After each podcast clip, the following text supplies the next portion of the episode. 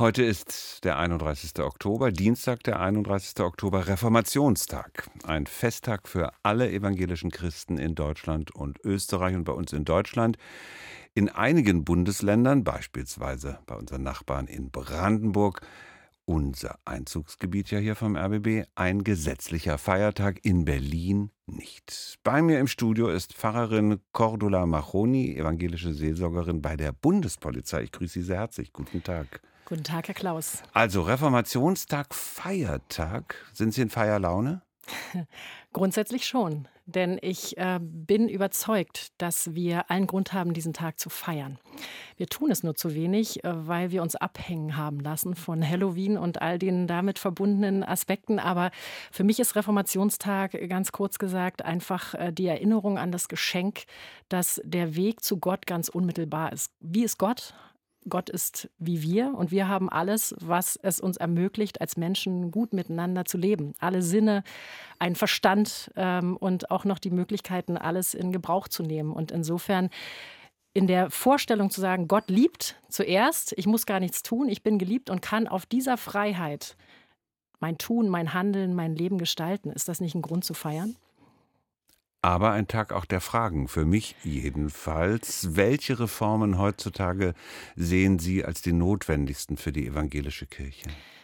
Da sehe ich tatsächlich eines. Ähm, auch in, also ich würde sagen, ähm, in den letzten Jahren, ich bin jetzt seit drei Jahren ähm, Pfarrerin in der Bundespolizei und äh, bin in dieser, in dieser Aufgabe natürlich in erster Linie als Seelsorgerin unterwegs und sehe, und das ist eine große Dankbarkeit, die ich verspüre, was die Menschen wirklich umtreibt. Ja, auch im Sinne Luthers eben den Menschen aufs Maul schauen tatsächlich, das kann man in so einer Stelle.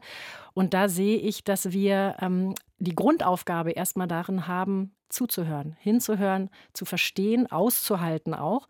Auch, dass es diese Unterschiede gibt und dass wir eben eine Botschaft haben, die unverrückbar ist. Ja, nämlich die, die Tatsache, dass der Mensch in seiner Würde die Möglichkeit hat, Verantwortung zu tragen für sein eigenes Handeln. Und da würde ich sagen, müssen wir uns konzentrieren, auch als Kirche in Zukunft und eben der Seelsorge einen, einen größeren Platz einräumen und auch konzentrieren mit Blick auf die Aufgaben, die den Menschen da draußen dienen. Und das ist natürlich auch uns ähm, ausdrücken zu dem, was politisch bewegt, aber eben nicht im billigen Beifall heischen, sage ich jetzt mal, ja, sondern in der Botschaft, die wir haben. Und das ist die Bergpredigt. Und die macht deutlich, wie gehen wir auf Menschen zu, wie gehen wir als Menschen miteinander um. Und das ist unsere Botschaft. Und darauf immer wieder zu verweisen, dass es sich lohnt, hinzusehen, hinzuhören, hinzuschauen. Und ähm, daraufhin mein eigenes Reden, mein Handeln auch auszurichten. Das jetzt, ist unsere Aufgabe. Jetzt haben Sie mir natürlich eine Steilvorlage gegeben. Bin ich gespannt. Politische Probleme, was bewegt Sie da gerade? Dieses Stichwort haben Sie eben gegeben.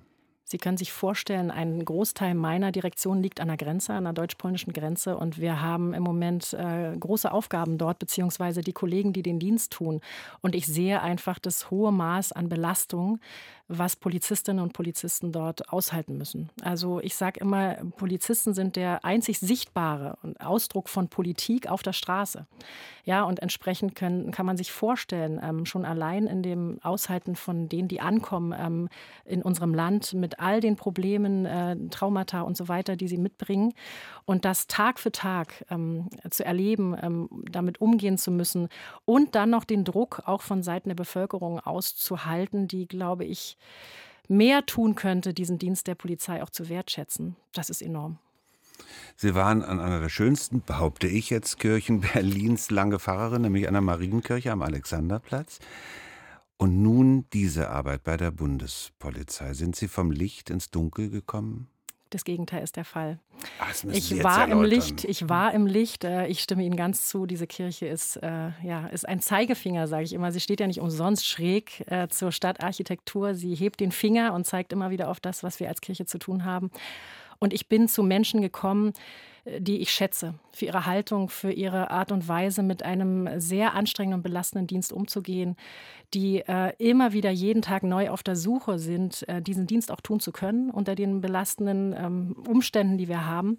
Und ich erlebe eben Menschen, die ansprechbar sind. Also in drei Jahren Bundespolizei ist mir noch keine Tür verschlossen geblieben. Und ich äh, würde sagen, natürlich gibt es auch einen Bodensatz von, von Menschen innerhalb der Polizei, die äh, sagen wir mal, Hilfe brauchen, wieder in die Spur zu kommen. Aber das Gros an Menschen, die ich dort erlebe, ähm, ist, ist engagiert, ist ähm, willens, einfach diesen Dienst äh, für das Gute hier, für die Sicherheit in diesem Land zu leisten.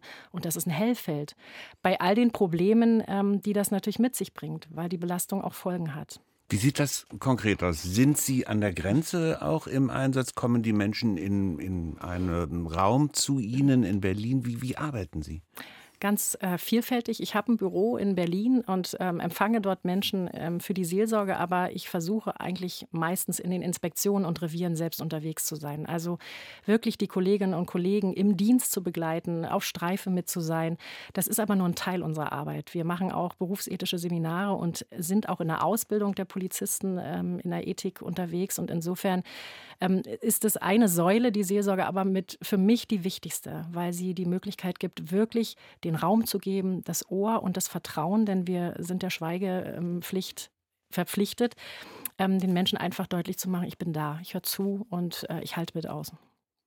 Ich kann mir vorstellen, dass Sie auch von vielen Problemen hören, die mit Strukturen zu tun haben, mit, mit finanziellen Ressourcen, mit Arbeitsbedingungen.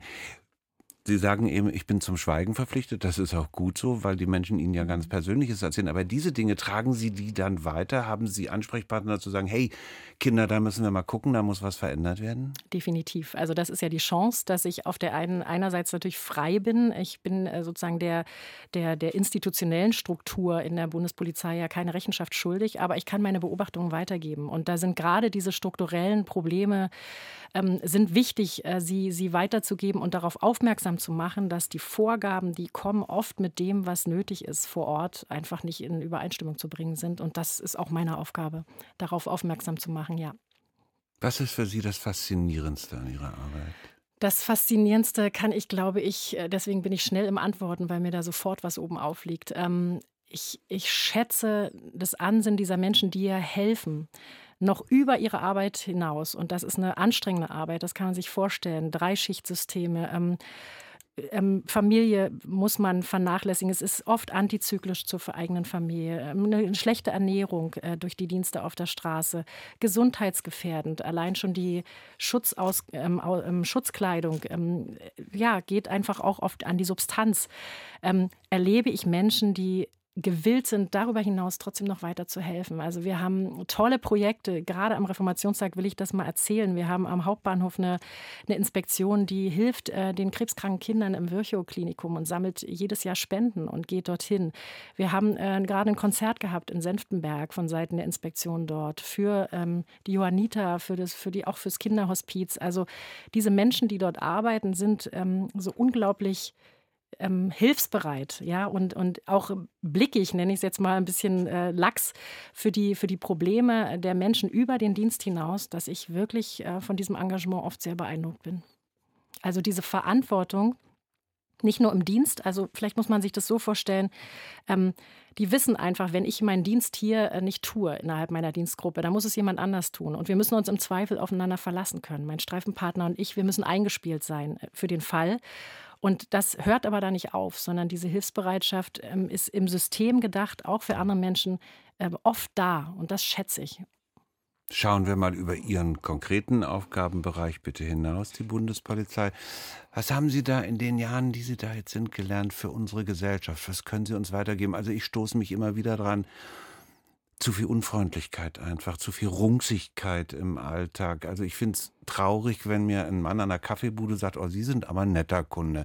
Da mhm. denke ich doch, na Hilfe, das kann doch eigentlich nur das Normale sein. Ist es aber leider nicht mehr. Was können wir von Ihrer Arbeit lernen, weitergeben? Ich glaube, der Aspekt, der, der am meisten beschäftigt und der ja zwangsläufig in der Polizei gegeben ist, ist die Tatsache, dass ich die Verantwortung trage für das, was ich tue. Also jeder Polizist muss für jede Handlung, die er vornimmt, Rechenschaft ablegen. Er muss sich bewusst sein, dass sein Handel Konsequenzen hat und auch die, die Folgen dieses Handelns tragen. Und das ist eigentlich für mich so der Hauptaspekt, der wiederum auch für mich mit Reformationstag zu tun hat. Ich kann auf der Grundlage meiner, meines eigenen Fundaments ähm, kann ich das tun? Und wenn ich das tue, dann fällt es ab zu sagen, du bist schuld, der ist schuld, die Politik ist schuld, das Wetter, wer auch immer, sondern wir sind jeder für uns erstmal für, für, unsere, für unser eigenes Glück zuständig und verantwortlich. Und ähm, können sozusagen aus diesem Fundament, was sich daraus entwickelt, dann auch für den nächsten sorgen. Und das ist etwas, was ich in der Bundespolizei wirklich erlebe und gelernt habe und was ich mir wünschen würde für unsere Gesellschaft insgesamt, weil es den Gemeinsinn auch sofort fördert. Ja, wenn ich weiß, ich kann aushalten, dass jemand anderes anders denkt oder aussieht oder liebt oder glaubt oder was auch immer, dann wird mir das auch leichter fallen, mit diesen Menschen ins Gespräch zu kommen, in Kontakt zu sein und äh, letztlich eben eine Verbindung herzustellen. Und ich erlebe unsere Gesellschaft, obwohl ich nicht genau weiß, ob das wirklich eine Tatsache ist oder nur eine gefühlte Wirklichkeit. Ich erlebe uns schon eher vereinzelt oder vielmehr in so, in so, ja, man sagt ja so schön, in Resonanzblasen, wo man ähm, sich seiner, seiner Meinung vergewissert. Ja, und das ist in der Bundespolizei so nicht möglich, weil die sind quasi Übersetzer der Sprachen, die die jeden Tag neu lernen müssen in der Begegnung mit Menschen auf der Straße. Zu Gast bei uns bei RBB Kulturpfarrerin Cordula Machoni, evangelische Seelsorgerin bei der Bundespolizei. Zum Abschluss muss eine persönliche Frage sein. Sie helfen Menschen beispielsweise, indem Sie zuhören. Und gerade dadurch kann ich mir vorstellen, brauchen Sie selbst auch oft Hilfe. Wie lösen Sie dieses Problem? Ihre erwachsenen Töchter helfen Ihnen. Wie machen Sie das? ja, meine Töchter sind definitiv eine Hilfe. Die müssen allerdings auch manches aushalten, ähm, wie wahrscheinlich, ja alle Kinder, äh, von, die, die auf dem Weg sind ins Erwachsenenleben. Ähm, nein, ich ähm, bin froh, dass ich mich durchaus auch in einem Netzwerk finde von, von anderen Seelsorgern. Also nicht nur meine Kollegen in der Bundespolizei, sondern auch in Berlin im, im Bereich äh, ähm, Feuerwehrseelsorge, Flughafenseelsorge, Krankenhausseelsorge. Ich bin im Kontakt und wir unterhalten uns und sprechen auch über Fälle. Das hilft mir. Einfach an der Stelle zu wissen, ich, ich kann mich darauf verlassen, dass jemand mir etwas spiegelt, was ich mir in so einer harten Situation und wir haben viele, viele wirklich hochbelastende ähm, Situationen, in denen wir helfen müssen und helfen wollen. Das hilft mir sehr. Und ich bin, glaube ich, Gott sei Dank in meiner eigenen ähm, psychischen Gesundheit oder Struktur irgendwie auch nach wie vor ein optimistischer Mensch geblieben. Und das anders könnte ich dieses Amt auch nicht ausüben, wenn ich nicht immer wieder daran glauben würde, dass, dass, es, ja, dass es gut wird, auch wenn es sich noch nicht gut anfühlt. Und manches wird eben nicht gut. Und dann kann ich aber sagen, dann sind wir da und halten das mit aus. Mehr können wir auch nicht tun. Das sagt Pfarrerin Cordula Machoni, evangelische Seelsorgerin bei der Bundespolizei. Zu Gast gewesen bei uns bei RBB Kultur anlässlich des heutigen Reformationstages. Ich danke Ihnen sehr. Vielen Dank, Herr Klaus.